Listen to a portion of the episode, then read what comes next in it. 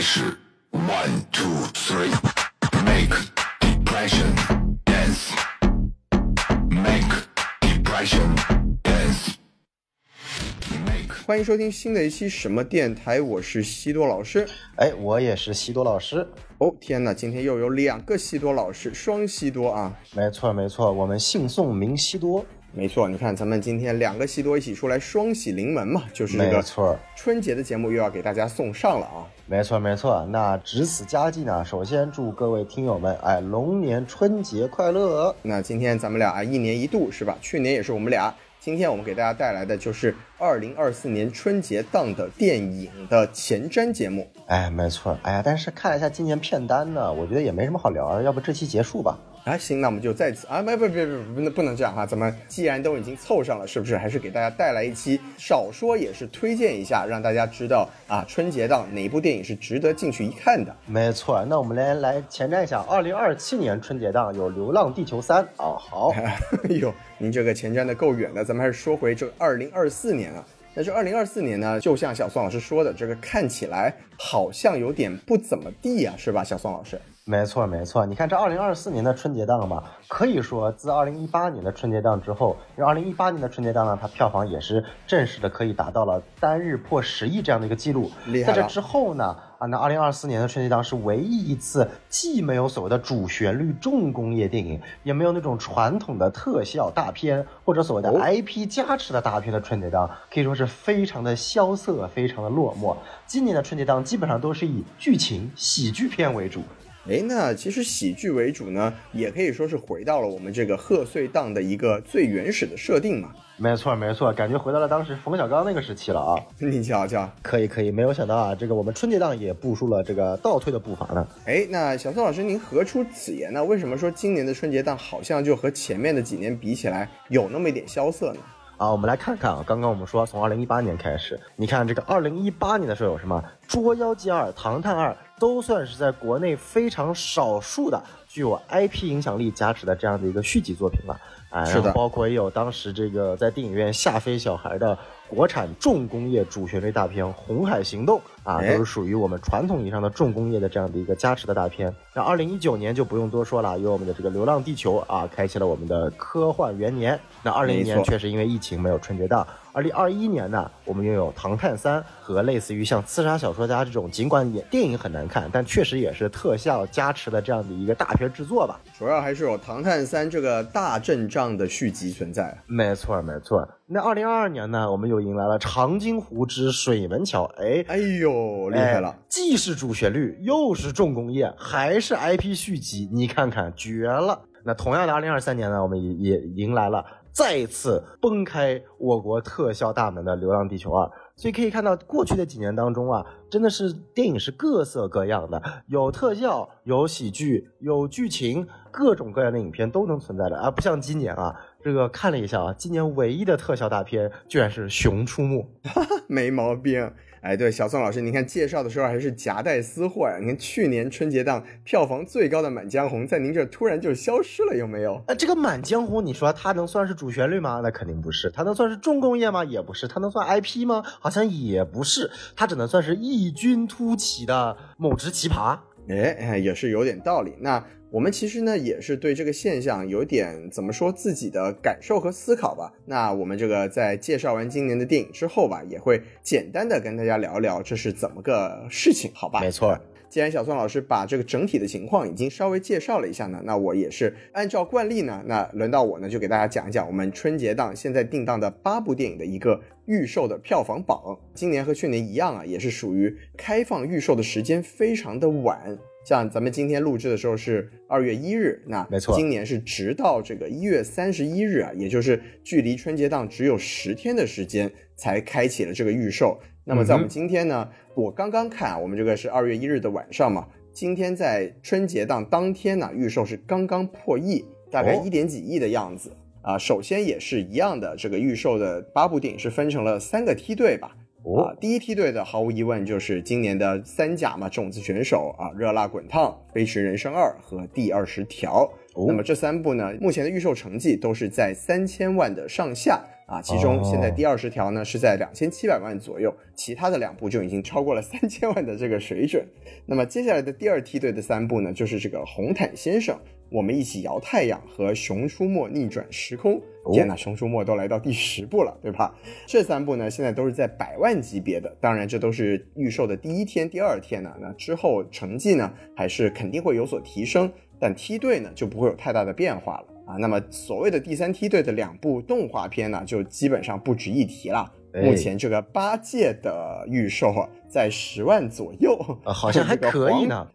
这个黄皮呢，啊，是 六百多的预售票房，哇，我觉得非常的神奇。那我们接下来可以慢慢的就根据我们这个名单啊，来聊一聊这几部电影，我们俩都是一个怎么样的预期和观感。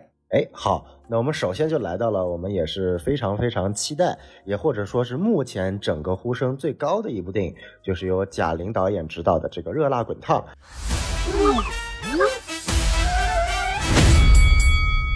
你到底为什么想打拳？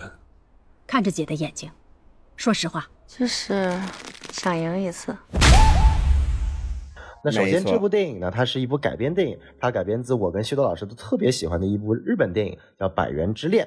那简单的给大家介绍一下《热辣滚烫》这部电影讲什么？它基本上讲的是这个贾玲饰演的这个女主角叫乐莹啊，她是一个宅女啊，宅家多年无所事事。这大学毕业了之后呢，当了很长一段时间的这样的一个啊所谓的这个啃老族。啊，他选择脱离社会，封闭社交圈层，啊，这是他认为与自己和解的最好方式。然后呢，也日渐的啊，这个体态肥胖，也是很符合贾玲自己的这个身材啊。没错，没错，啊，这不也是影片的一大卖点嘛，对不对？您瞧瞧。所以说，在有一天呢，就是命运的几番捉弄下呢，他突然决定要换一种生活方式。啊，他在与外界的这样的一个小心翼翼的接触当中呢，结识了拳击教练浩坤。啊，这个浩坤就是雷佳音饰演的。然后呢，他就开启了自己的这样的一个拳击的生涯。那他当他这个生活渐渐的步入正轨的时候呢，接踵而至的考验就远超他的想象了。所以他这个热辣滚烫翻滚的人人生啊，才刚刚开始啊，基本上是这样的一个故事情节啊，可以说是跟《百元之恋》呢啊，不愧是翻拍，基本上一模一样。是《百元之恋》呢，是一部其实非常有特点的日本电影。那么。啊，我们在之前的讨论的时候，都是对《热辣滚烫》这部翻拍片呢，因此也有了那么一些担忧，对吧？没错，没错。从目前的预售成绩表现，从整个市场的这样的一个宣传呼声的反馈度来说，可以说是《热辣滚烫》目前是在今年的春节档当中的矮子里拔高个了啊！我觉得目前对我来说也是比较想看的啊啊！然后因为大部分的营销热点都在这个贾玲的成功减肥上。然后 贾玲这这招，我觉得也是蛮狠的。到现在为止，没有接受过任何媒体的啊真人采访，所以大家都非常非常的好奇，贾玲到底瘦成啥样了。尽管这似乎跟这部电影的初衷和想要表达的东西呢没有直接的关联，因为如果看过《百元之恋》的就知道，其实。开启拳击生涯之后的安藤英跟拳击生涯之前安藤英，他没有那种非常非常明显的体态变化，更多的是一种精气神的。当然他也有健身啊，但更多的是一种精气神的一种外在的一种气质的一种变化了。当然了，你要拿安藤英的演技去跟贾玲的演技去比，确实是有点欺负贾玲了。所以贾玲可能就是演技不足，健身来凑了。这种感觉了，但不管怎么样呢，我觉得也是成功的打响了这个目前春节档的这样的一个营销热点，所以我觉得只要他这部作品呢不要太差，基本上拿出这个你好李焕英的基本盘的话。我觉得上豆瓣大概在七分左右呢，应该是没有问题的。所以，我们按照常年的惯例，如果五星推荐来说的话，啊，我应该给这部电影可以打到四星的推荐值吧？哎，对，我觉得小宋老师说的还是非常的全面的。然后，小宋老师基本上说的都是非常正面的一个预期啊。那我就来谈一下我的担忧吧。这部电影呢，它在立项的时候呢，我对它的基本态度就是一个谨慎期待的态度啊。首先嘛，就是啊，我自己觉得贾玲自己的导演个人能力其实呢还是有很明显的短板的。那么当时这个《你好，李焕英》这部电影呢，能在春节档拿下一个非常好的成绩，一方面是踩在了他自己非常熟悉的一个小品的模式，因为我们都知道贾玲是一个著名的喜剧演员嘛。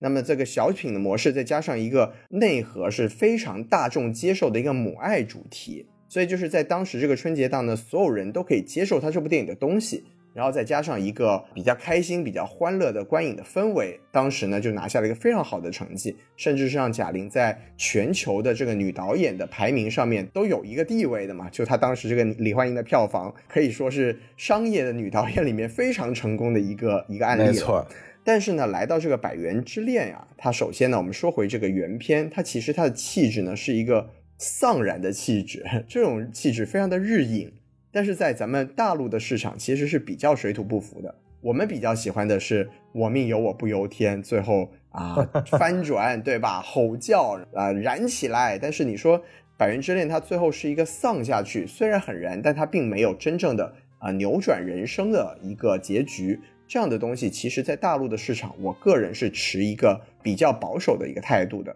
那么另外呢，就是《百元之恋》，它其实本身呢，它是有一个女性觉醒的这么一个主题在。那么这个东西，说实话，在我们大陆的市场，也不是一个非常能接受的一个东西。再说回到我们刚才小宋老师一直说的这部电影，它一直在营销的一个点，就是贾玲的身材。其实身材这个点的营销是非常的双刃剑的。你如果做得好的话，它是一种非常励志的一个指向；但是如果一旦有所跑偏的话，它就有一种容易走向对身材歧视啊、对女性身材不好的一种判定啊，或者说对颜值的一个重视呀，这么一个方向，和这个女性觉醒的主题其实是有一定的相悖的。所以呢，你看我刚才说了这么多吧，就是当然我是希望它能好的，因为小宋老师确实总结的很好，就是在今年的春节档，如果我们要选择一部去看的话，这应该是大部分普通观众的一个第一选择啊、那我是谨慎期待，希望他打我的脸吧。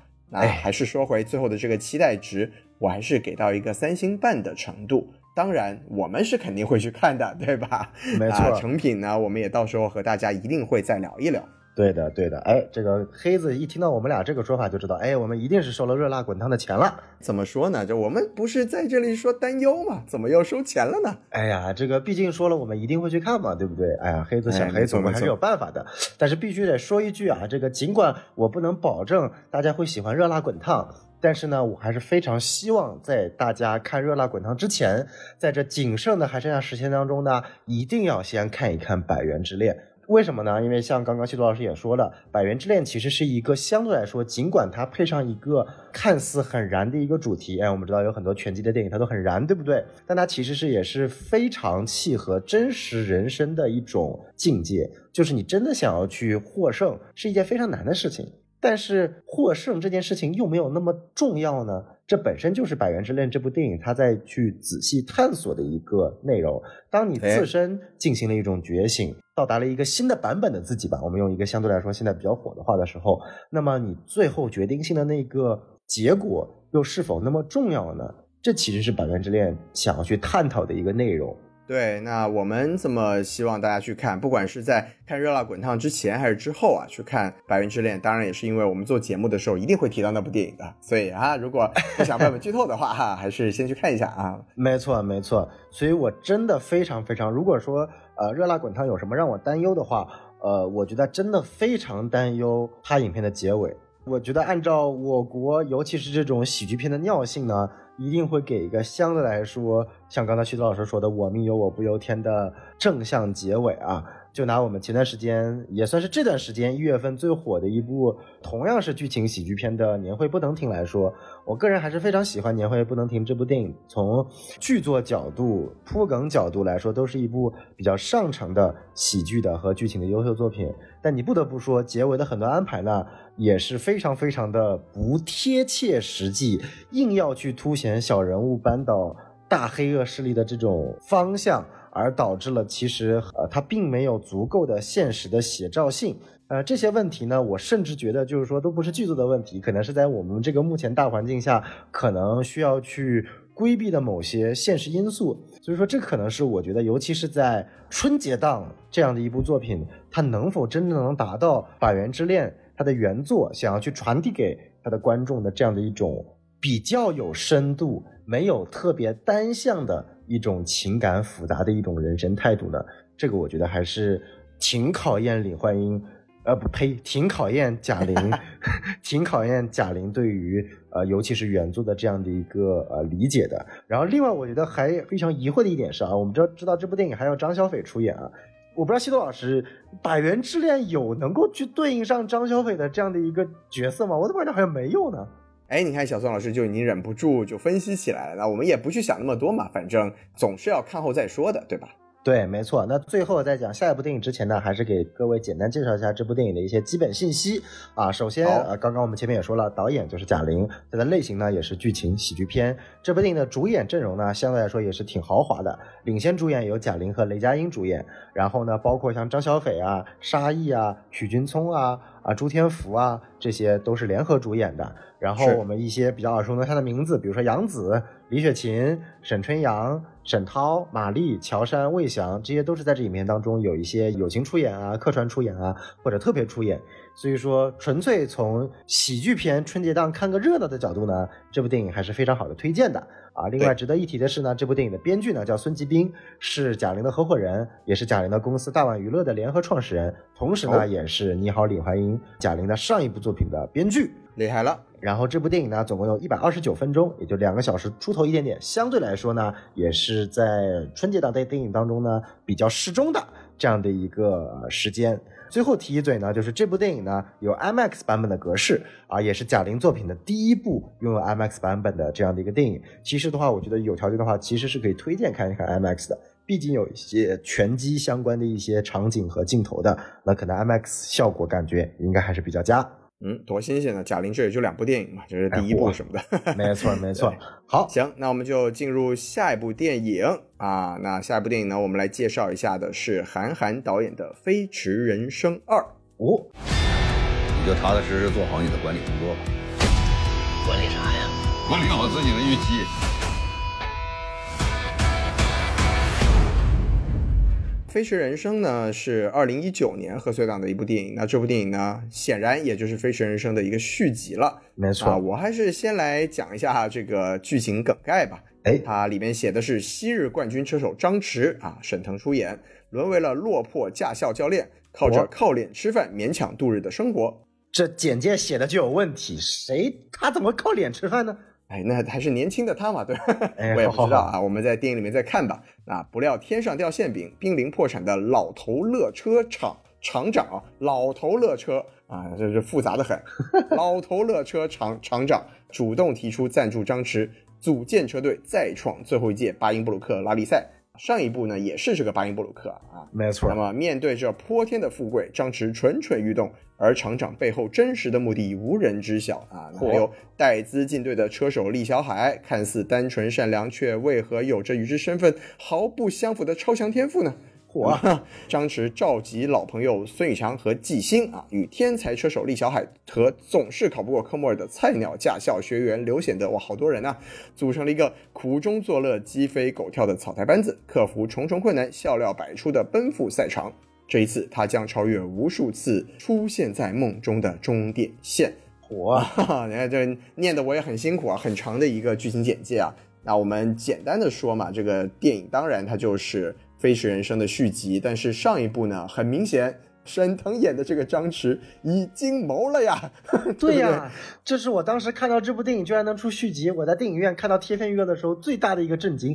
上一部理论上结尾就是，就算你没有写的那么具体，但是也应该是挂了吧？怎么就有续集了呢？哎，不知道。所以呢，这也是可能这部电影对我们这些 看过前作的人来说最为令人。怎么说啊？期待的一个看点吧。那么我先简单的说一下我对这部电影的一个预期啊，那就是虽然我不知道它到底怎么样，但是至少有沈腾啊。大家也知道，现在沈腾嘛，应该也是稳坐国内喜剧第一把交椅的这个演员了。那么这部电影呢，它在海报上啊，其实也是写出了含腾量百分之百 这样的一个标语。虽然这个东西在国内的电影市场来说，可以说是一个非常讽刺的一个标识，因为就在去年，我们也就见过像什么《超能一家人》啊这种诈骗惨案。但是呢，就换个角度来说，也可见沈腾对于中国喜剧电影的一个地位。那么这部电影呢，它首先只要有了沈腾的出现，就可以保证在春节档能给大家带来一定的欢乐，这个是毋庸置疑的。那么其他呢，我也就不太知道了，因为像我们刚才所说的，作为一部续集，我们不知道它如何和第一部产生连接，然后我们也不知道韩寒在上一部已经拍过巴音布鲁克的情况之下，能怎么样再把他对赛车的一个热爱，在这部续集中更加淋漓尽致的体现出来。这些呢，我们都只能放在电影里面去检验了。当然，说了这么多，我对这部电影的一个期待值呢，也是在三星半的水准。就不管怎么说，只要能看到沈腾，只要有一个合格的沈腾发挥，应该就是一部春节档不容错过的喜剧作品。其实呢，我觉得韩寒的片子我看的不多，《飞驰人生》是我相对来说还对韩寒的作品当中比较能看得入眼的这个 一一部作品吧。呃，毕竟确实也能感到韩寒对于赛车这项运动的一个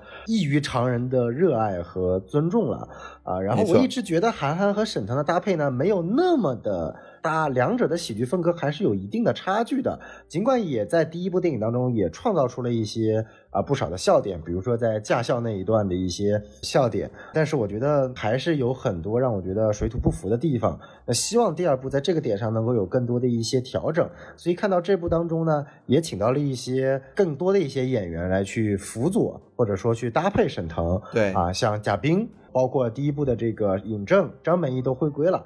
然后呢，最近确实会发现啊，孙艺洲好火啊，是啊，哪儿都有他哈。没错，你看这个从年会不能停到之前的这个这个坚坚如坚如磐石啊，饰演了两个年轻的职场人之后，职场带恶人啊。然后现在又演了一个这个所谓的菜鸟驾校的这个学员，可以感觉到这个孙艺洲的星途啊，也算是在《爱情公寓》之后迎来了第二春的。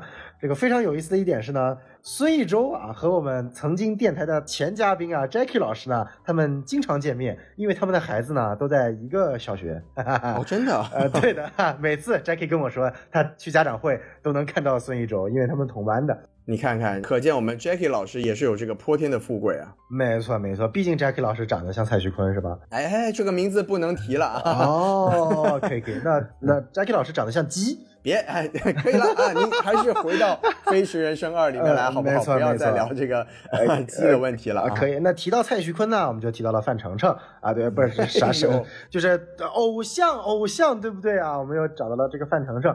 西多老师的简介当中呢，提到了带资进队的车手啊，范丞丞，也可以感觉到啊，也算是一种嘲讽嘛。毕竟这个范丞丞能进入这部电影呢，也不得不说啊，应该也是带资进组了。毕竟以他的这个演技啊，和跟这个电影的适配程度呢，你也不知道他为什么能够进来啊。但是反正他就进来了。哎，别这么说啊，范丞丞现在因为某些原因吧，在这个。喜剧圈子里面嘛，还是很受欢迎的，就所以那确实，我们对我们也要给年轻的偶像机会嘛，看看他在这部电影里面的表现如何。没错，哎，这个徐涛老师还是非常的沉稳的啊。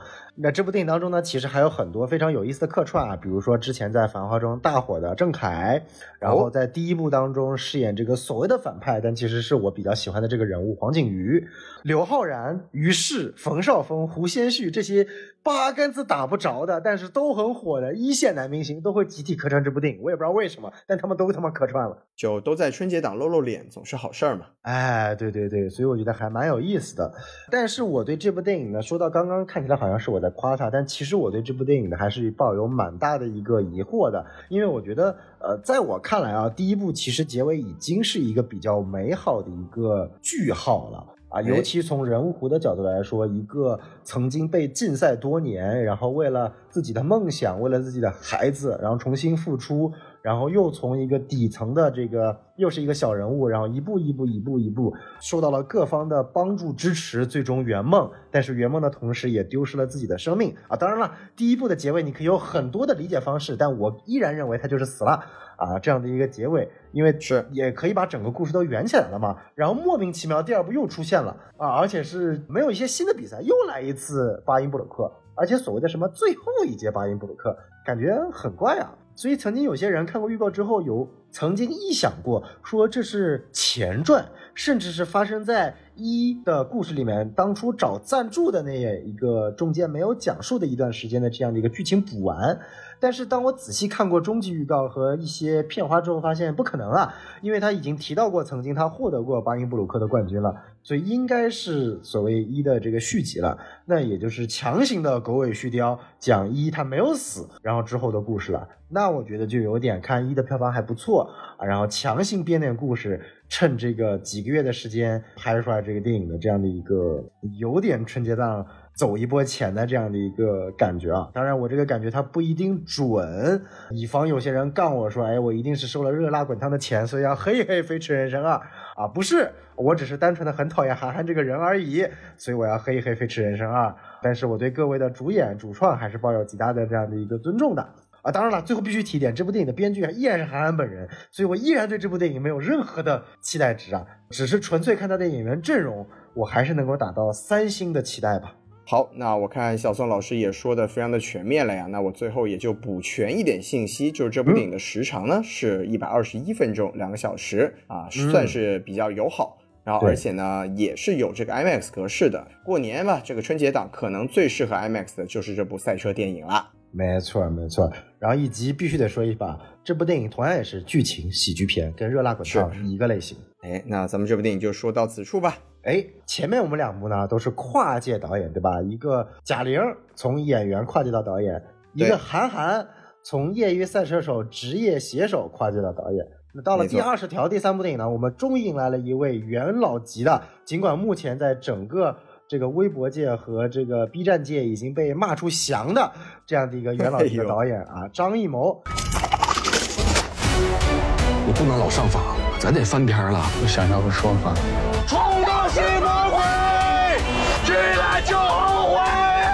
而张艺谋继去年的《满江红》和前年的《狙击手》之后，又一年勇闯这个春节档啊，真的是是老当益壮啊，年年都能拍片子。但今年呢，不得不说这片子呢，我实在是通过他的预告，我看不懂他在讲什么啊。这部片子就叫《第二十条》。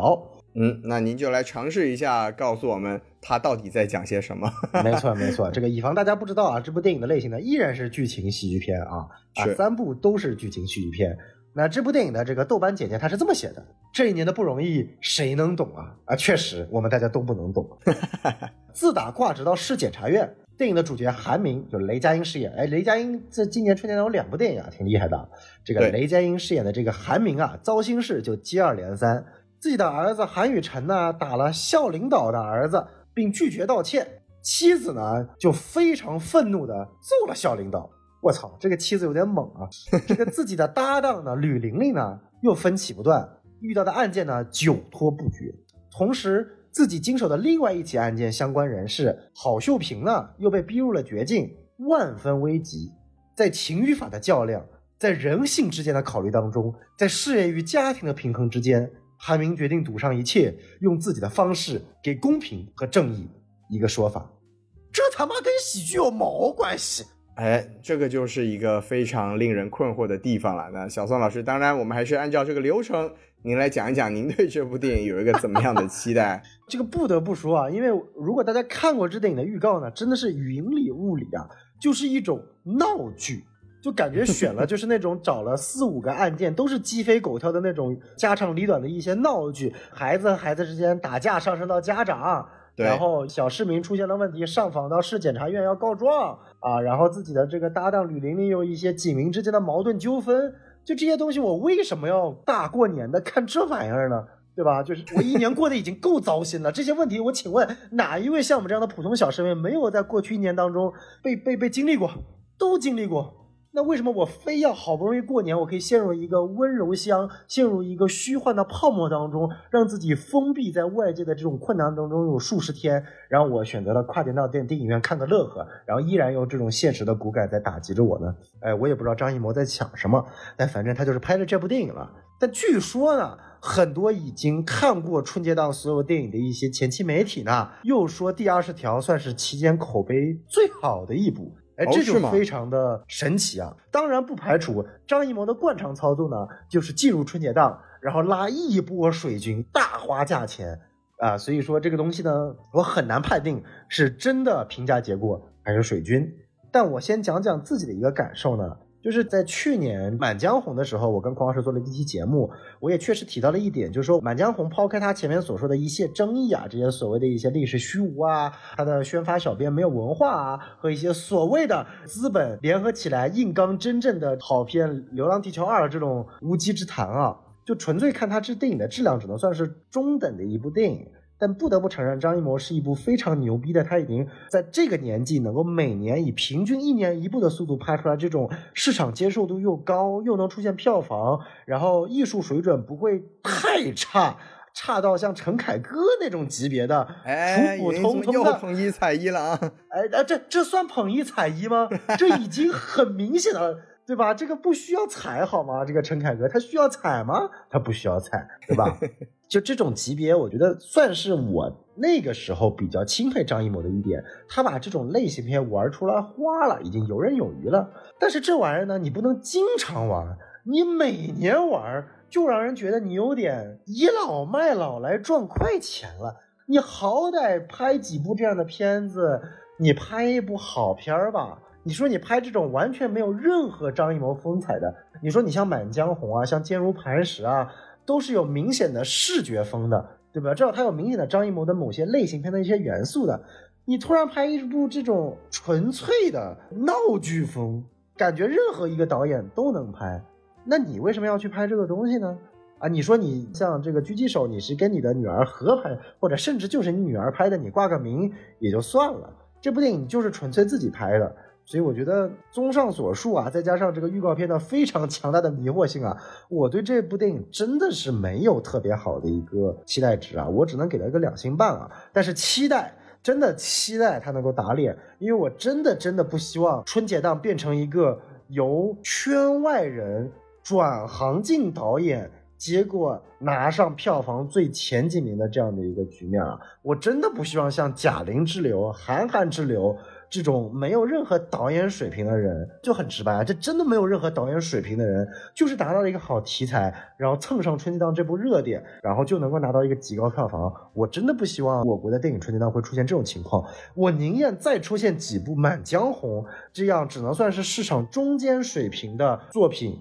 也不愿意看到前面几部提到的这样的作品了，所以希望张艺谋能给点力，希望前面我所说的这些观影团和前期的一些媒体看到的评价是真实的，是可靠的。说了这么多挽尊的话，最后我看了一眼这部电影的编剧，哎，这电影的编剧名字叫李萌，挺萌的。然后呢，他过往在豆瓣上有三部作品，第一部作品豆瓣四点四分，第二部作品六点零分，第三部作品六点三分。这三部作品呢，它都不是独立编剧，都有人一起合作的。然后这部电影反而是他第一部独立编剧的作品，我的个娘啊！我前面所有的挽尊的话就当我没说，好吧？结束，交回给七个老师。对，你看小宋老师也是又一次表现出了他自己特别啊 cynical 愤世嫉俗的姿态，是不是？对啊，其实挺有趣的。我觉得小宋老师刚才对这个第二十条的预判呐、如果咱们回去听去年的节目的话，跟他去年对《满江红》的预判非常的相似啊。就是宋老师现在对张艺谋确实是有一些期待，又有一些失望吧？我觉得。当然，我们说回这第二十条这部电影啊，我觉得小宋老师刚才讲的很多担忧呢，也是我个人的担忧。但是我自己觉得最神奇的，确实也就是这个李萌编剧，因为我当时呢也也是发行过一部他的这个编剧电影，叫做《解放终极营救》嘛，就是刚才小宋老师说的这个豆瓣四点四分的电影。那部电影看的我真的啊，令我的大脑丧失了一个理解能力哈、无法思考，就不知道为什么会写出一部这样的东西出来。但这部电影呢，我们说回来，刚才那么多小宋老师的担忧，但是我们看预告片也好看剧情简介也好，它偏偏又是一个野心很大的电影，就是它既有法律啊，又有人情啊，既有国家呀，又有案件呢、又有个人关系啊，就非常的错综复杂。而且啊，我们再说回来呢，就是张艺谋嘛，毕竟号召力还是在的。你看这部电影的这个演员阵容啊，也可以说是这个春节档里面最强的。没错，雷佳音、马丽、赵丽颖、高叶、张译、王骁、范伟、于和伟、陈明昊这些哇数出来都是有票房号召力，可以让人走进电影院去买票的这些人。所以呢，我就非常无法想象这部电影到最后到底会成为一部怎么样的作品，就期待吧。就我们在看到之前都只能期待。那我的这个期待值呢，也就给到一个三星，因为去年的这个《满江红》啊，虽然它的票房最好，但是我真的非常的不喜欢。那这一部呢，有这个李萌编剧加持啊，更加期待了。张艺谋老师这么大的年纪了，是吧？他今年都已经七十三、七十四了吧？其实是啊想想也是非常的了不起，就还有这样的高产量。都跟孔老师同龄了。您瞧瞧，所以就还是很希望说，看看呃张艺谋今年的这个春节档又给我们带来一部怎样的东西。没错，没错，我已经我已经期待了，等到大年初一、初二，当大家引起引发了骂战之后，然后我们做的节目又会在评论区掀起一番怎么样的血雨腥风。对，你看我们已经开始预告自己的节目了，对吧？行，那我们这个第二十条讲完了，我们继续来讲下一部电影《红毯先生》。喂，华哥，有个事情要跟你商量一下。咱们电影得改个档期，大年初一了。谁的意思啊？资方的意思呀。大年初一好啊，就按资方说的来吧。红毯先生呢，是我个人或者说我相信是多数的影迷朋友们吧，在这个春节档最想看的一部电影了。没错，对，那首先也是说一下这部电影的一个剧情简介嘛。香港天王巨星刘伟驰啊，哎其实就是刘德华本人了啊。哎啊，从影四十年，一直渴望得到影帝。他决定与导演林浩，也就是宁浩本人，合作拍摄农村题材影片，从而在电影节赢得国际声誉。为此，刘伟驰深入农村体验生活，亲自拉投资，拒绝用替身，却因此引发了一系列令人哭笑不得的荒诞喜剧，也展现了娱乐圈的众生百态。火啊，那从这个剧情简介，大家也都听得出来，这部电影很明显是一部圈内电影，由大导演宁浩执导，由大演员、大明星刘德华主演，然后讲的又是导演和演员之间的故事。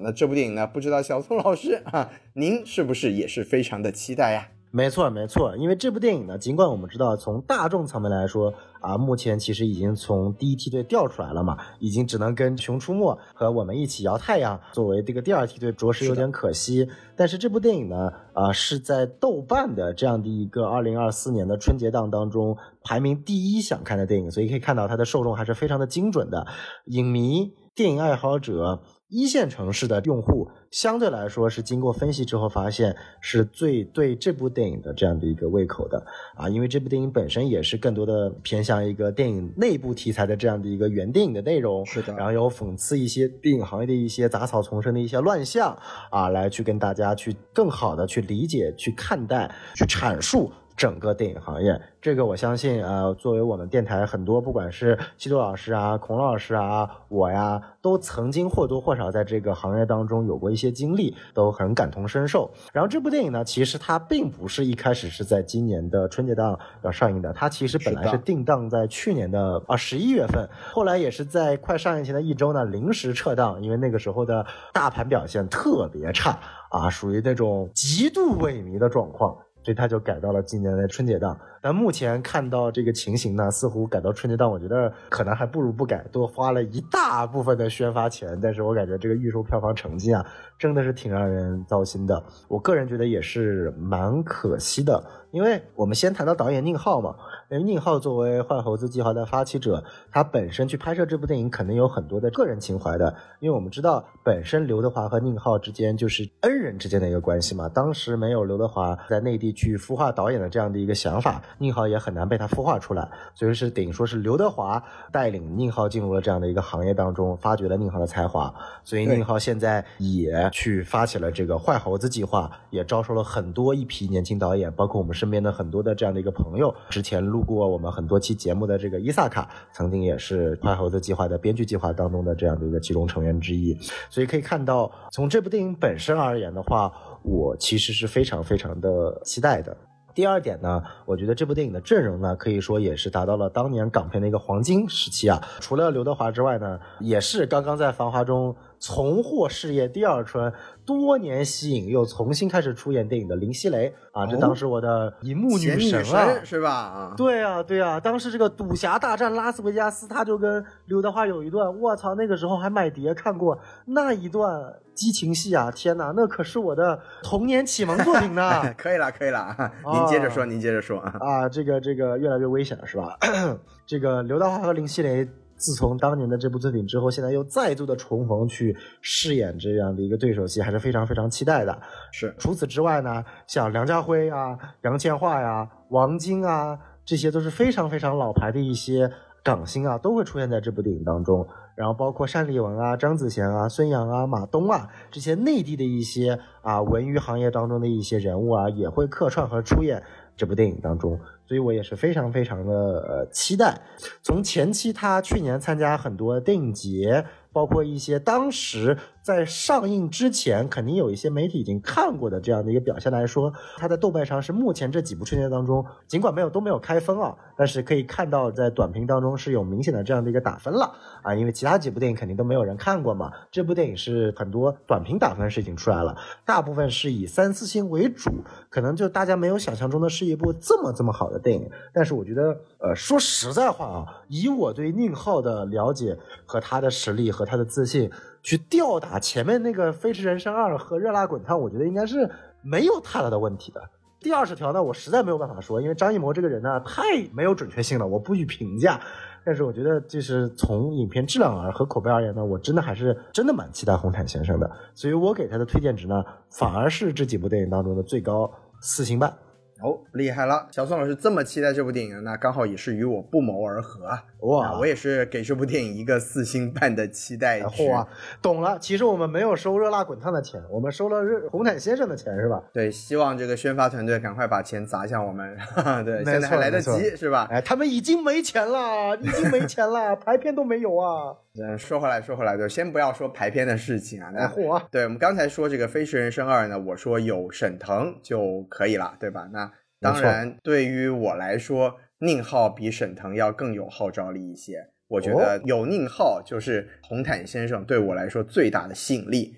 然后宁浩老师现在产量真的是太低了，前面好几年都在弄什么祖国呀、家乡之类的啊。然后上一次呢，在这个一九年，当时你说跟《飞驰人生》已经是打过一次对台了。一九年的春节档的时候。疯狂的外星人，当时呢是非常荒诞、极致荒诞的一部电影呢。结果呢，讲道理那个时候也是有沈腾嘛，对吧？对对对。但是在那个档期呢，在那个表现呢，是因为电影太过于荒诞啊，所以也是没有能在春节档取悦观众，所以算是他的一个比较大的滑铁卢。当时可以说那部电影是讽刺全体国民啊，比较狠。那这次呢，他把这个讽刺的对象直接放到了行业本身。我自己觉得是挺好的，当然就很容易陷入一个最后自嗨、圈地自萌的这么一个情况。但是我觉得嘛，就是他也作为一个老行业人了，和刘德华一起把从香港电影到大陆电影圈的一些现象和一些比较看不惯的东西 啊，一起都讲一讲，其实是蛮符合宁浩整个人这个一直以来黑色幽默的风格的。没错。让我们呼应现实嘛？你看改档的预告里面直接就说啊，为什么要改档啊？呃，投资人说的吗？啊，这已经开始讽刺起来了，是不是？已经是可以说是照进现实了。然后再结合刚才小宋老师说的这个排片的事情，哇，你不得不说这部电影在上映之前已经是亮出了一出好戏，把这个行业本身的讽刺性体现的淋漓尽致啊。所以呢，啊，这个电影本身。一定是在我们看来吧，是这个春节档里面最有电影性的一个作品。那么我们肯定也是会看会聊的，希望大家也去期待我们的对这部电影的一个感受吧。好，那西多老师刚刚也讲完了对于这个红毯先生的这样的一个期待啊，确实这都是我们相对来说比较期待的电影。是，然后最后还是常规说一下它的一些基本的一些内容。导演刚刚已经说过了，编剧呢是有三位编剧，叫刘晓丹、王昂和赵天佑。啊，相对来说呢，都是在这个行业中属于比较中坚力量的，没有特别出名的作品，没有像李萌这样如此崩塌的这样的一个履历啊，啊，相对来说还是比较靠谱的。那这部电影呢，也是一百二十七分钟啊，今年的春节档我觉得都还挺好的，都基本上在两个小时左右啊，啊，真的是让我觉得就就算是烂片也不会浪费太多的时间，真挺好的，挺好的。哎，对，刚才我们还没有说呀，就是第二十条还出现了两个版本的事情，我记得一度是说片长一百二十分钟。但现在豆瓣上的这个信息又说是一百四十一分钟了，哇！老张还是要搞出这个春节档的最长片长啊！哎呀，就冲这个片长，我给他的期待值再减半颗星，妈的！别这样，别这样啊！接着往下说啊！哎，接着往下说可以。然后唯一比较有意思的是呢，红毯先生呢，他没有 IMAX 版本制式，所以大家就到普通厅、二 D 厅去看就可以了。哎，那咱们就进入下一步，我们一起摇太阳。奥利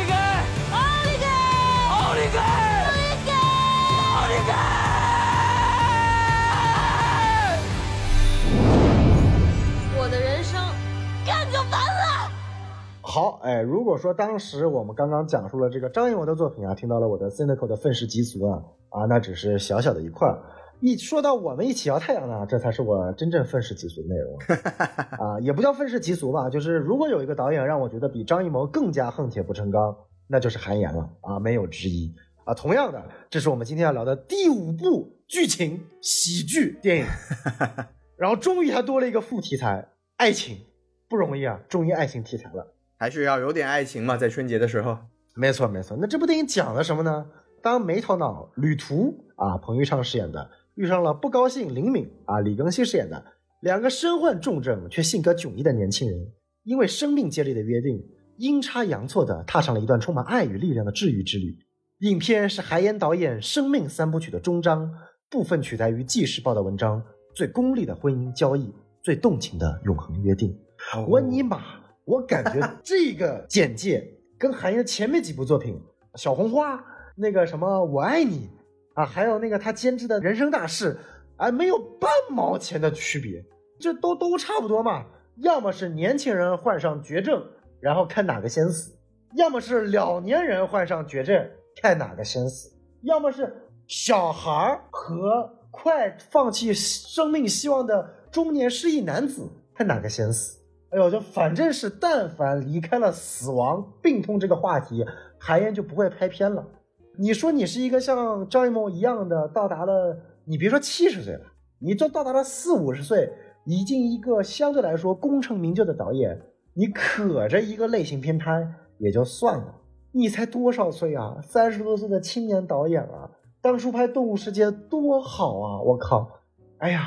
我也能够理解你，动物世界这个后续的这个投资没有拿回来钱，需要拍一些市场能够，尤其是非常适合我国这样一个畸形电影市场的一些催泪电影，去赚回一些成本。但是我觉得吧，你拍的这部小红花，真的说白了，以当时的那个票房表现，已经能够把动物世界的钱基本上亏回来了。然后你又坚持了一部人生大事，也是赚的盆满钵满。我爱你嘛，尽管没有赚多少钱，也不亏。你怎么就非要再来一部呢？这部结束之后，是不是再要来一部？什么？今天是我们一起摇太阳，明天一起我们摘星星啊，后天一起看月亮啊，再后天一起什么穿越时空黑洞，一起星际穿越啊！我的个妈呀！就是呃，我真的不想在大过年期间，第一，我不想像张艺谋的那部电影一样看闹剧；第二，我不想像韩延这部电影一样看一些生离死别的哭戏。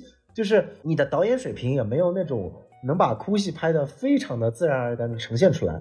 真的到最后都是靠了情绪渲染、配乐加持、演员演技逼着你哭，对吧？以这部电影的一些预告宣传来说，也是基本上套路就是前三分之一极致的喜剧笑料，中间遇到了一点挫折，最后我倒要看看今天是李庚希先死还是彭昱畅先死，然后让大家哭起来。哎，说真的，连这部电影当中饰演父亲的高亚麟。如果我没记错的话，好像也是在《小红花》里面饰演父亲吧？对对对，没错，就就就真的差不多了。不是说我不尊重这些题材啊，但就是真的，我希望这些题材就算拍，你换个人拍行不行啊？你就别自己拍了。大过年的，咱不想看一些让我伤心的东西了，好吧？这个两颗星，两颗星，推荐值两颗星，就这么过吧。啊，给到西多老师啊，我我已经表达了极致的负能量了，有请西多老师来力挽狂澜。我我晚不了，晚不了。就我不得不说呢，我首先我对韩延这个导演我是有好感的，就是因为我觉得他类型片的开拓能力很强啊啊！当然还是补一句啊，小宋老师说什么四五十岁功成名就的导演，韩延今年也四十多了哈，四十出头了。对，我记得他八三年的吧，所以今年也四十一岁了。天哪！八三年都已经四十多岁了，您瞧瞧，这不说明我都快三十了吗？我都已经是老人了。您您走，你走开，你走开，别别逼我，你把你断线啊，下线了你就。对，说回来说回来，我说回韩延嘛，就是我觉得他在中国来说呢，他开拓这个类型片边界的能力是很强的。当年拍这个《滚蛋吧，肿瘤君》，就是《生命三部曲》的第一部的时候，他也才三十岁出头嘛。但是当时你看《肿瘤君》算是非常有特点的一部中国电影，他用一个很娱乐的方式去讲癌症这么一个其实很苦的话题，当时也是有不错的市场反响。啊，我觉得可能嗯有一个事情对它的打击很大，就是《动物世界》吧。一方面是《动物世界》确实它用了心，而且我也觉得成色很不错。没错，当时的市场反应没有那么好，但这也不是重点，重点是李易峰没了呀，《动物世界二》没有希望了呀。对，这个可能真的对他的职业生涯规划来说是一个非常大的打击。那么他啊拿这个生命三部曲这种类型，这种非常稳当的方式，就包括这个我爱你吧，我爱你不在生命三部曲之内，但像小宋老师说的，也大差不差。他选择这个路径，其实可以说可以理解。但是嘛，我看这部电影的预告片也是四平八稳吧，就是标准动作，应该是不会太难看，也能让人哭。但是我觉得吧，从《我爱你》的市场反应来看呢，现在的观众应该已经不太想要这种苦兮兮的，尤其是咱们除夕都放不了假，这么苦的事情，你还让我去看这个，我觉得可能市场的表现应该还是。会蛮不好的，但这部电影的质量呢，我相信不会太糟糕，只是不太推荐大家过年的时候去找不痛快了吧。我推荐值也给个三星吧，就是从质量上来说应该还行，但是从类型上来说，我相信就别了。没错，没错。哎呀，这个最后还是简单说一下它的一些基本信息吧。这个导演韩延啊，主演彭昱畅、李庚希、高亚麟、徐帆、刘丹、王迅。也都算是演技派，这一帮大人呢，也是真的是拖了这两个，算是算是演技还算是不错的，近几年发挥也挺好的两个小演员，看看能不能撑起这部电影了。我相信这部电影的成色上一定不会太差，这个是我依然能够给他打了两星的结果。我纯粹是对这种韩延不思进取的这样的一个选材角度和这部电影极其不适合春节档的这种宣发策略感到痛心疾首。哎，恨铁不成钢哈，没错。然后这部电影的编剧呢，除了韩延本人之外呢，也有三位，叫李亮文、王小安和杨富之。这部电影呢，有一百二十分钟，哎，非常好，又是一个一百二十分钟的。哎，那我给大家再加半星吧，两星半，两星半啊。好，推荐格式呢，没有 MX，大家就看二 D 的就可以了，不需要在 MX 屏幕上哭的泪泪花花的。那么行，我们这部电影就讲完了，接下来我们就进入动画专场了，是吧？没错。哎呦，猪。怎么是猪？这可是百年不遇、千里难寻、万里挑一，真够丑的。先给大家推荐啊，《八戒之天蓬下界》。你确定这是要推荐吗？你这是叫推荐吗？我的个妈呀！怎么说呢？就是这部电影呢，我觉得已经烂到了，我觉得春节档的一个下限了。居然西游动画题材，你但凡看一眼那猪八戒长什么样子，我日，哎。还是蛮神奇的，我就反正就是一句话，就别看，别看，千万别看。谁买票我跟谁急啊！你赶快给我取消订阅什么电台啊！我们电台惹不起你这种听众。对对对，就是肖宋老师在提纲里面写了四个字：烂片别看，其他没有，笑死我了。对，那我还是跟大家简单说一下，就我还是去看了这个预告啊。我操，你太牛了！对，豆瓣上的预告啊，最后还是二零二二年，敬请期待。然后我看了新版的预告，两年过去，除了最后的字幕改成了二零二四年，什么大年初一见之外，其他的内容一点没变。对，真的很明显，就是这个春节档因为没有什么大片上来，所以就有一些积压的电影，想着我不如出来晃一晃，这就是其中一部。八戒之天蓬下界，希望就是这就是最后一次听到这部电影的全称啊。那么下一部电影的全称啊，黄皮天降财神猫，希望大家也是最后一次听到这部电影的全称。哇，果然卧龙凤雏是成双成对出现的，一定不会只出现一个。哇，这同样又是西游题材的，还是那四个字，烂片别看啊！谁看我跟谁急啊！对这个我自己也是啊，手贱去看了一下预告片，我也。石老师，你先先你先给我取消我们什么电台的订阅好不好？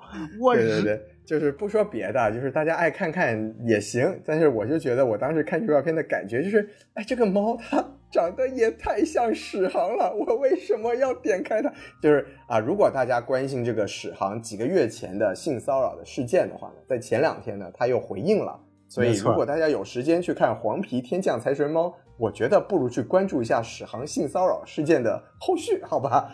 没错，那事件还真的挺复杂的，我感觉这东西有点有点乱。对对对，当然啊，我们不瞎说这个事情，就是是总之呢，就是这部电影啊，也应该跟八戒性质差不多啊，来浑水摸鱼一下。那当然，我相信也不会有什么票房，我相信我们的电台听众应该也不太可能会去看这样的电影。没错，没错。那介绍来了两位这个卧龙凤雏啊，我们接下来是不是要讲一下我们整个春节档的唯一真神哎，您给我们说说，《熊出没：逆转时空》？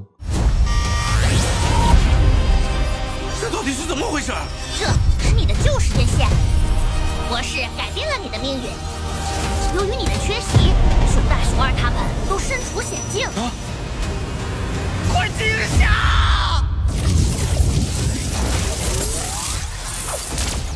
救他们！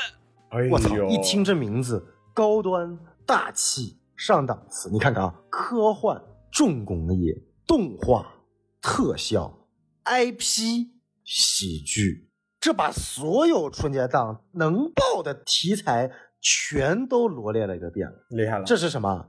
十年磨一剑啊！美国有什么复联三算什么？你才拍到第三部，《熊出没》人家拍到第十部了。确实确实我靠，绝对牛逼的！啊，十周年纪念作品啊，还逆转时空了，致敬前面所有的 IP 内容啊。这个呃，不得不说，还是得先跟大家简介一下这部剧情啊。尽管我相信大部分人呢，可能跟我一样，前九部和所有的动画片都没看过啊，但是还是要简介一下的啊。光头强是一名普通程序员，他不是一砍树的吗？怎么变成程序员了？却常梦见陌生的森林和两头狗熊。我操，他是平行世界的光头强，牛逼了！这他妈不是孔老师吗？哎，嘿嘿有道理，不得不去看了呀。这样，没错没错。直到他跟上司出访大客户，终于想起他原来是森林的小导游，偶然得到一次重新选择人生的机会。为了挽救旧时间线里的熊大熊二，光头强开始了一场奇妙的时空冒险。我操，还旧时间线！天哪，这可比什么 MCU 的多元宇宙、什么 DCU 不断的重启还要更牛逼啊！直接把旧时间线这个概念都走上去了，直接领先国外一个梯队。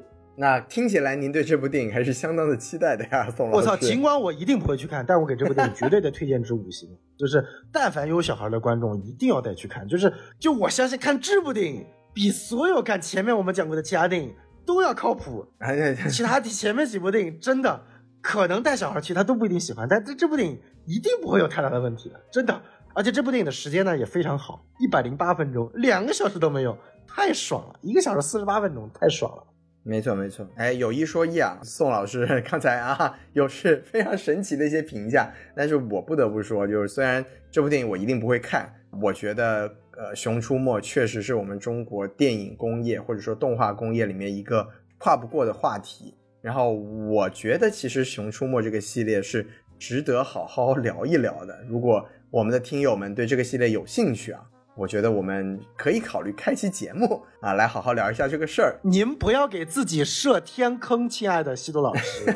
你但凡看过前面任何一部，我们要做这节目，起码得看十部电影啊。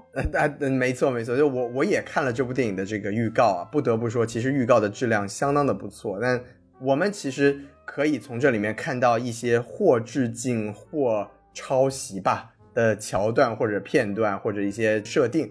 但其实，作为一些普通的观众，或者说小宋老师刚才讲的这些带孩子的家长们，春节要选啊，《熊出没》真的是一个非常好的选择。然后，我也觉得在这十年过来，《熊出没》形成了我们中国特色的一个动画 IP 和这个春节档的一个奇迹。所以，我是真的觉得这是一个值得关注的话题。当然，我们这一次呢，我们没有什么资格，我们毕竟都不是这个电影的受众，所以也就没有什么推荐可言。但如果真的有听友觉得这个东西是值得我们去研究的话，我觉得我们可以探讨一下啊。哎，那我们这一路下来呢，就把这春节档定档的八部电影呢，都跟大家过了一下。那当然，最后呢，我们还是有一些延伸的话题，就除了我们刚才推荐的内容之外，但在开启我们的延伸话题之外呢，我还是跟小宋老师讨论一下，就是从我的观点来说嘛，啊，如果大家只看一部，我觉得是热辣滚烫。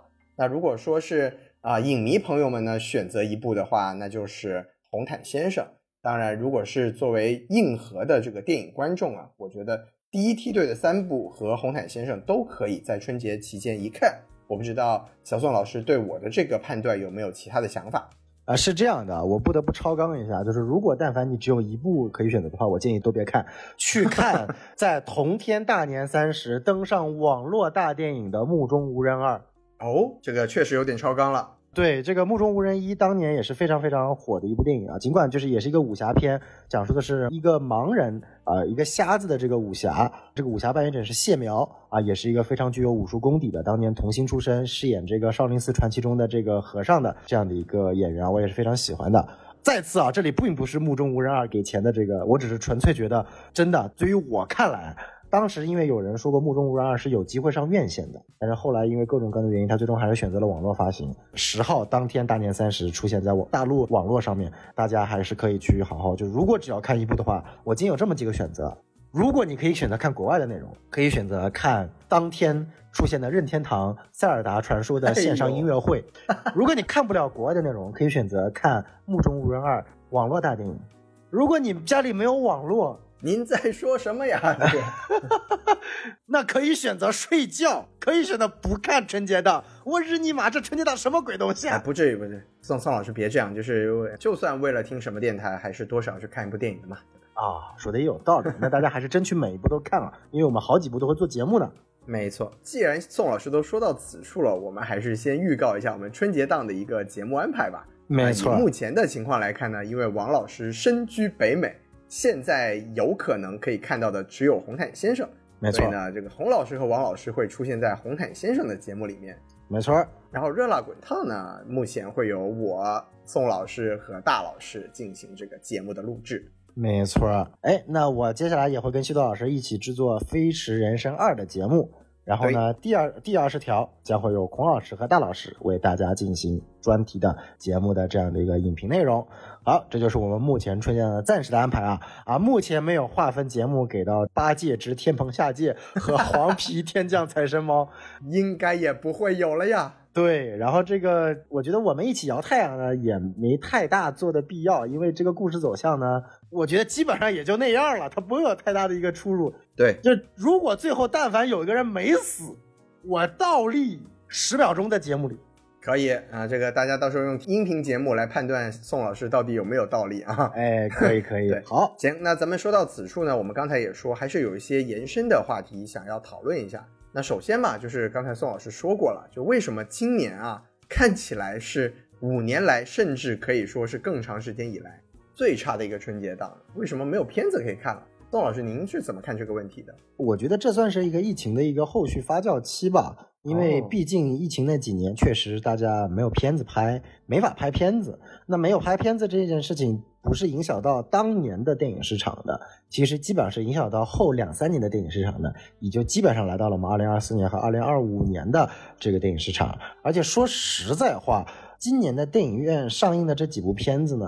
呃，很少有花了两三年的时间去拍，然后后期制作的片子，基本上就在过去一年当中紧赶慢赶拍出来的。这也是为什么没有所谓的特效大片、IP 加持片或者那些所谓的重工业电影，因为那个都需要相对来说比较长时间的这样的一个拍摄的前期的流程、中期的拍摄、后期的特效等等一个比较完整的过程。而对于剧情喜剧片而言，但凡你只要把钱凑齐了，演员局攒齐了，你拍一个片子其实很快的，因为剧本就大差不差，也没有什么特效加持，场景相对来说呢也比较单一，那么后期剪辑也很快，所以其实没有太大的一个制作难度啊。所以我觉得这个也是一个相对来说后续疫情后期的这样的一个发酵所导致的。不知道这样的一个结果会不会持续出现在二零二四年的其他的这样的一个院线电影，甚至蔓延到二零二五年的春节档。当然啦，这个我觉得也是有可能的。这也是为什么从去年开始慢慢放开了好莱坞电影的引进政策啊。尽管好莱坞电影也没有怎么振兴到国内票房啊，但是不得不提的是啊，如果从纯影迷角度来说，二月根本算不上春节档。三月才是真正的王炸春节档，您给说说。你看三月都上映啥呀？从一号开始，奥本海默和沙丘唯唯诺诺组合联合重映啊，厉害！这是太厉害了。然后呢，同天这个索尼的蜘蛛夫人也上映了，然后一点都不期待呢。哎，嚯，那那还是要期待一下，毕竟女主都很好看嘛，对不对啊？有吗？有吗？原来你喜欢这一款？那必须的。啊，然后包括这个由阮经天饰演的这个拿到影帝的周处除三害啊，也是在三月一号定档上映了，我也非常期待，当然可能会有一定程度的删减。然后仅仅过去一周啊，八号年度重磅《沙丘二》也要上映了，期待这个也是非常的期待啊。二十二号《功夫熊猫四》，二十九号《哥斯拉大战金刚二》和今年的金棕榈获得者，甚至也有力竞争一下今年的奥斯卡的《坠落的分析》。然后三十号，这个孔老师今年最最最喜欢的电影，国产喜剧片《银河携手》也将上映。要喜剧有喜剧，要重映有重映，要超英有超英，要独立电影有独立电影，要科幻大片有科幻大片，要动画佳作有动画佳作，要怪物片有怪物片，甚至还有奥体金棕榈大作，啥都有了。这才是真正的春节档。确实，确实，那小宋老师这么一说，真的是把三月份放上日程，是吧？我们三月份好好观影。没错，没错，没错。所以我觉得，不知道西多老师怎么看这个二月春节档今年的这样的一个疲软期啊？我觉得这个可能是未来中国电影市场需要去解决的一个问题。随着现在你看啊，短视频短剧越来越火，电视剧网剧越来越火。你看王家卫拍了一个这个《繁花》，哎，说白了也是让更多的人愿意去瞄准这个所谓的网剧市场了。这个电影未来的发展呢，到底有几层，还是一个非常值得去讨论的问题。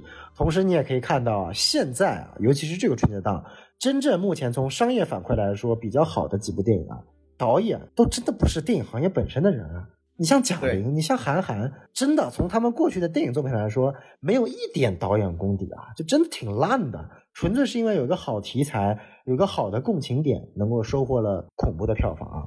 这个东西从好处说，降低了中国电影行业导演的门槛，让更多的新鲜血液能够进入这个行业来振奋行业。从烂的角度来说呢，简直就是滥竽充数，劣币驱逐良币，严重影响了这个行业的艺术氛围。不知道西多老师怎么看的啊？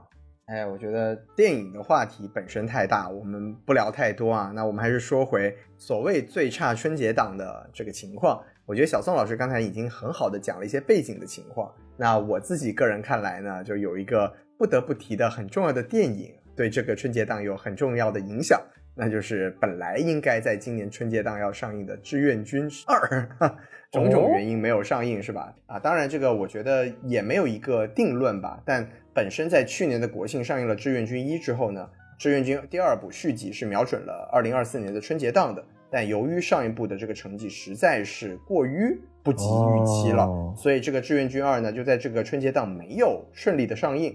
那为什么我说对今年的这个春节档的影响很大呢？是因为本身嘛，我们国家的这个特点就是档期也是受到上面的一些调控的。那如果说本身国家把《志愿军二》作为了二零二四年春节档的一个重头的电影，那自然就有很多本身可能想要选择春节档的大片会选择避让。最终，由于《志愿军二》又没有上映，避让的电影呢又错过了这个档期，就导致了一些空档，从而引发了像《八戒》啊、《黄皮》啊这样的电影莫名的挤进了这个档期。所以我觉得这个是一个可能对今年的电影发行选择影响非常大的一个变量。那目前呢，不管怎么说，我们也不知道这个《志愿军》的续集，因为反正钱是已经肯定花出去了，片子是大制作拍完了。那它能不能上，什么时候上，会以什么样的形式上，最终又有什么样的成绩，都不得而知。但是它对二零二四年春节档的影响是已经非常明显的展露了出来。啊，这也一定程度上体现出了我国的一些电影市场、电影政策、发行渠道、发行方式可能会造成的一些问题。没错，没错，我记得也配合西多老师刚刚前面所说的，我记得当时。定档春节档的电影都不是现在定档的这些，都是什么叫什么？就是一部是那个成龙的那个传奇啊，还是神话呀？对，还有什么敦煌英雄啊，这些相对来说都比较大制作的电影，然后包括志愿军二啊，然后结果全部都跳档了，挺可惜的。哎，这个结果来了一群剧情喜剧片，感觉就是大象都走了，一群蚂蚁过来把这个空给填住了。哎呀，怎么说呢？有点可惜。对，反正嘛，就是非常有趣的现象。那最后呢，我们还是多说几句啊，因为刚才宋老师也提到了，就是今年春节档的一个怪象吧，就是没错，所谓的分线发行。因为我们刚才说志愿军的时候呢，也说到了我们国家的一些发行的特性。那我们说回这个分线发行呢，因为本人嘛，鄙人之前也是从事发行工作的，所以对一些发行的规则呢，还是有一定的了解啊。啊，我们就简单的说一下。然后如果听众有兴趣的话呢，也可以留言告诉我们。我觉得我们国家这个分线发行的政策是值得单独聊一期节目的。那我们首先介绍一下分线发行这个东西，它本质上其实很简单，就是不同的时段、不同的地点放不同的电影，它有点像不同地段的商场摆不同的货这么一个行为。它其实本身呢是一个非常单纯的市场行为，因为大家可以理解嘛，就是电影发行正常来说，发行方是肯定希望自己的电影在越多地方上映越好，越多人看到越好，票房越高嘛。但是发行又有一定的成本啊，如果你发行电影花出了这些成本，然后你的电影本身不适合所有人看的话呢，你可以选择比较小范围的去发行。然后如果说它的不管是口碑也好，票房也好，还是市场反响也好，都有比之前预期要好的一个反应的话。你可以再扩大你这个发行范围，这个其实就是一个分线发行最简单的一个定义。那来到我们这个国家呢，就非常有趣了，因为我们国家 现在是有全球最多的荧幕数量，所以它要做分线发行，首先就是难度很大。然后我们又幅员辽阔嘛，对吧？所以没错，一个市场行为呢，在我们这里就变成了一个政策。再具体的说到这次的这个春节档呢，所谓用分线发行这个模式，就变成了强势片方的一个强制排片的一个结果啊，也就是说变成了一个纯粹的卖方市场。这个片方当时呢，就是说如果这个院线或者影院不能达到我要求的这个排片比例的话，我就不给你上映，我不给你们要。那对于这个院线经理来说呢，这就是一个很大的打击，因为有很多电影院啊，它其实一年就指着春节档开一个张。一年这个春节档的收入可能可以达到院线全年收入的三分之一。如果它春节档没有做好的话，基本上这个影院今年就可以倒闭了。那就变成了一个片方非常强势的要求排片的一个做法。它其实就不是一个市场行为了，它变成了一个买方强制影院去满足他们要求的这么一个过程。说实话嘛，就是分线发行这个形式，第一不适合春节档这个档期，因为春节档实在是太大太重要。它可能是全世界独一份儿的这种没有任何其他参考坐标的一个档期，另外也不适合大片儿，因为大片本身就希望在所有的地方尽可能让更多的人看见，这样它的票房才有保障。那分线发行本身是应该让这种小的文艺片，让一些比较有地域特色的电影，比如说一些粤语电影可以只在广东地区发行，一些沪语电影只在长三角地区发行。这样子才比较适合这种分线发行的模式，但是反而在我们这里呢，就成为了一个怪象。那当然最后呢，啊也没有实现，对吧？就是在这个一月三十号还是三十一号啊，我不记得了。这个我就直接把这段新闻念出来啊。中国电影制片人协会、中国电影发行放映协会与春节档影片的八家投资出品方代表就春节档影片发行放映工作召开座谈会。大家一致认为，任何单位或组织都不能利用市场支配地位干预包括电影排片在内的市场经营活动，对各市场主体正当的经营活动做出限制性安排。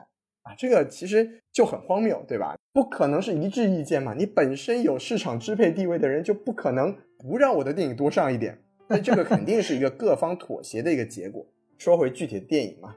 这次最大的赢家可能就是这个红毯先生了，因为当时在前期的时候嘛，各家电影都要求排片儿。据当时的业内人士透露嘛，第二十条、热辣滚烫和飞驰人生二分别都要求了百分之二十二的排片，这就已经占掉了百分之六十六了。哎，这数据不错。对，然后熊出没和我们一起摇太阳呢是捆绑发行，要求影院保证熊出没有百分之十的排片，摇太阳有百分之十二的排片。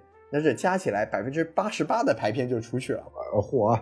那么当时红毯先生呢，就也是算是发海报吧，就是说咱们不参与这个事儿，咱们安静看电影，让观众选择。那最后取消分线发行呢，红毯先生的举动就算是拉了一波好感。但当然，我们说回来呢，也就是对影迷这边吧是有一些好感的，对最后的这个市场结果应该也不会有太大的影响。哎，从这个预售表现来看，哎，还是挺可惜的。对，但是对我们这种影迷来说嘛，就它至少是一个尊重市场、尊重观众的戏没错，还是那句话，就是我们觉得分线发行呢，如果大家有兴趣呢，我们可以单独做一期节目来聊一聊。但是总体来说吧，我觉得这个东西在我们国内毕竟是摸着石头过河吧。那这次呢，虽然说啊，整体的结局非常的荒谬，是吧？但它至少是在这种被大家监管的前提下进行了一些调整。总之呢，能尝试一个新的模式，在我们这里呢，总归是好事。那也是希望未来这个分线发行，它不是一个政策，还是说回来，它不应该是一个政策，它应该是一个市场行为。那希望它能在我们这个幅员辽阔、银幕数出众的地方，真正实现它的价值。没错，没错，这个西多老师也总结的非常非常的完整啊，就是像这种非常奇怪的这种政策出现在我国大陆上。跟现在非常低迷的市场行为形成了一股交相辉映的 卧龙凤雏啊啊！对我们电影观众、电影粉丝、电影迷来说也是没有好处啊，没有好处。对，对我们来说没有好处，像是看一个笑话一样的。片方雄赳赳气昂昂，要求影院方百分之八十八，然后没过两天，啪，集体取消分线发行的政策。对，这东西吧，反正就挺说实在话，真的有点啼笑皆非，有点让人觉得抬不起来头的。但是，哎。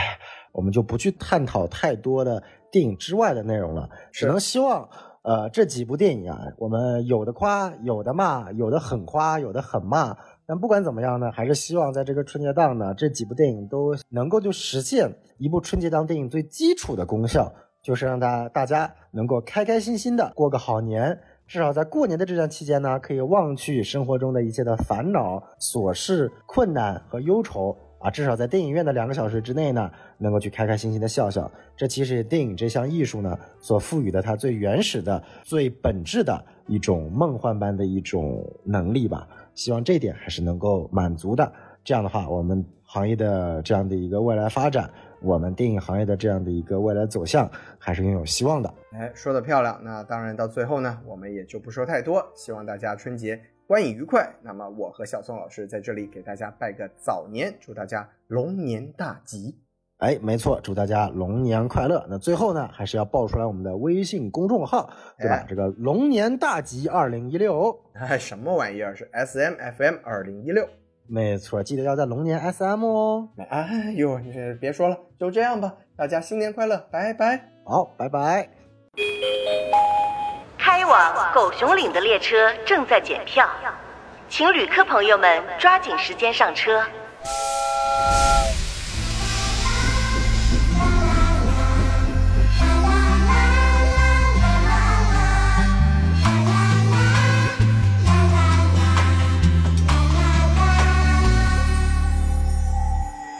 浩瀚星空里，只剩你的背影。银河已凝结成冰，记忆划过泪滴。想象能回到过去，终会存在我心底。虽然逃避，它消失在梦里。Hey boy，青草香，浆果甜，喝着露水，靠着树，吹口哨，哼着歌，森林的美好永远都不会忘。挥挥手再见，成长的痛，从不曾忘却初时跌倒的梦。别笑话天真的想法，梦的旅途总会到达。未来是否漫长遥远在星天外？暴风雨洗尽我心中阴霾。星闪闪亮了夜，月光光挂在天。在唱这首歌，身旁是你，不会寂寞。我不再。迷茫，思念是唯一的行囊。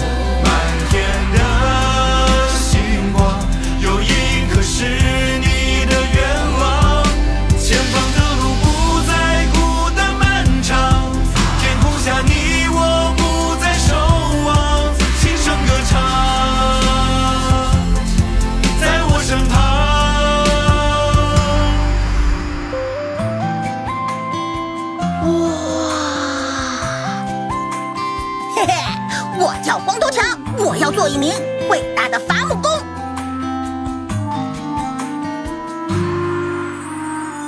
山里吻过秋风红了脸颊，四季流转变化，时光笔下的魔法。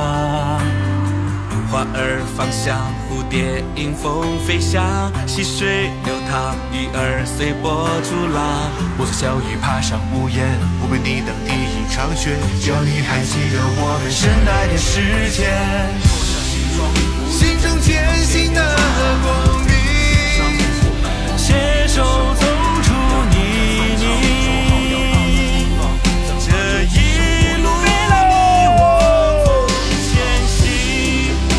是我要找的那颗永生佛。